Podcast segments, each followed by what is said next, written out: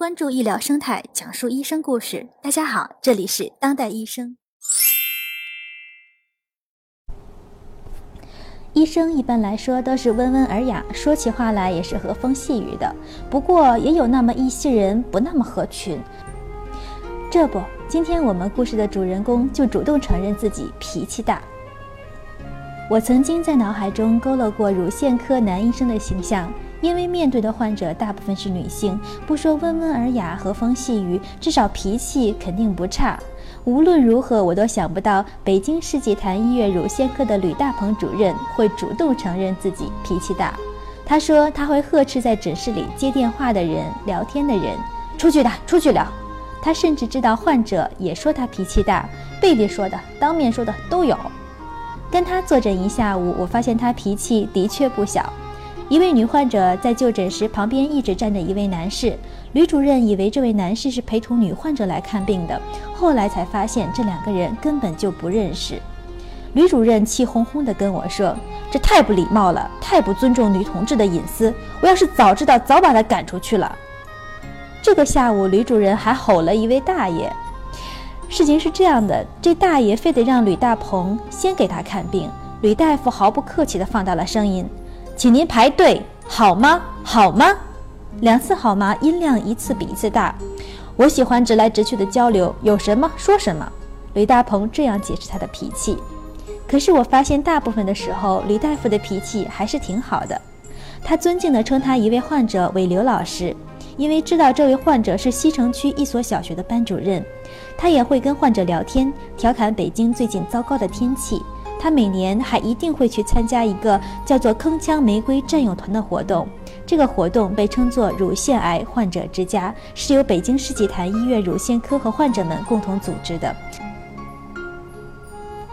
他被大家选为这个活动的晚会主持人，他握着话筒，西装革履，扎着领结，站在台上。事实上，除了说他脾气大，患者更多的在网上评价他热情、幽默、亲切。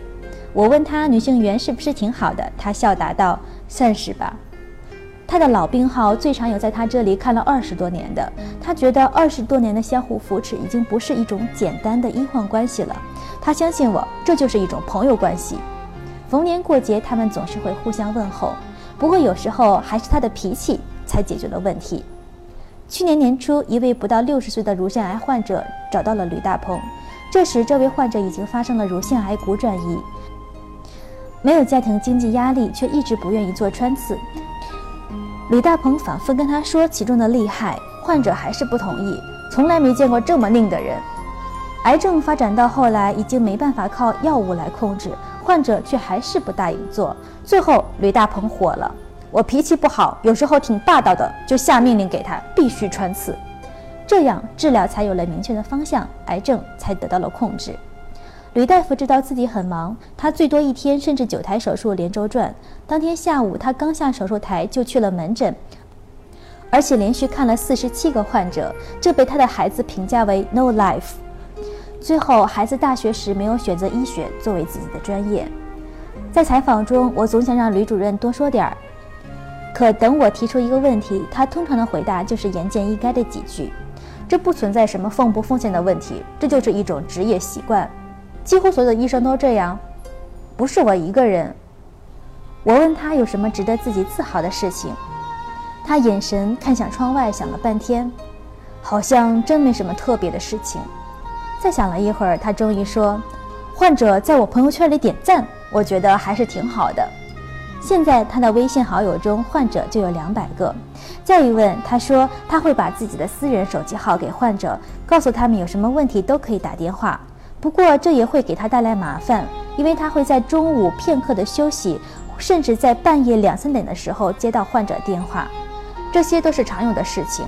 他虽然有点无奈，都无所谓了。现在生活和工作已经全是一体了。吕大鹏虽然脾气大，但是对于这样的完全一体，他丝毫没有脾气。就算在一天的繁忙之后问起他当时的感受，他还是说：“当医生是一辈子的事情，这是一件很幸运，也是一件很值得的事情。”本期音频故事就到这里，更多精彩内容请关注微信公众号“当代医生”。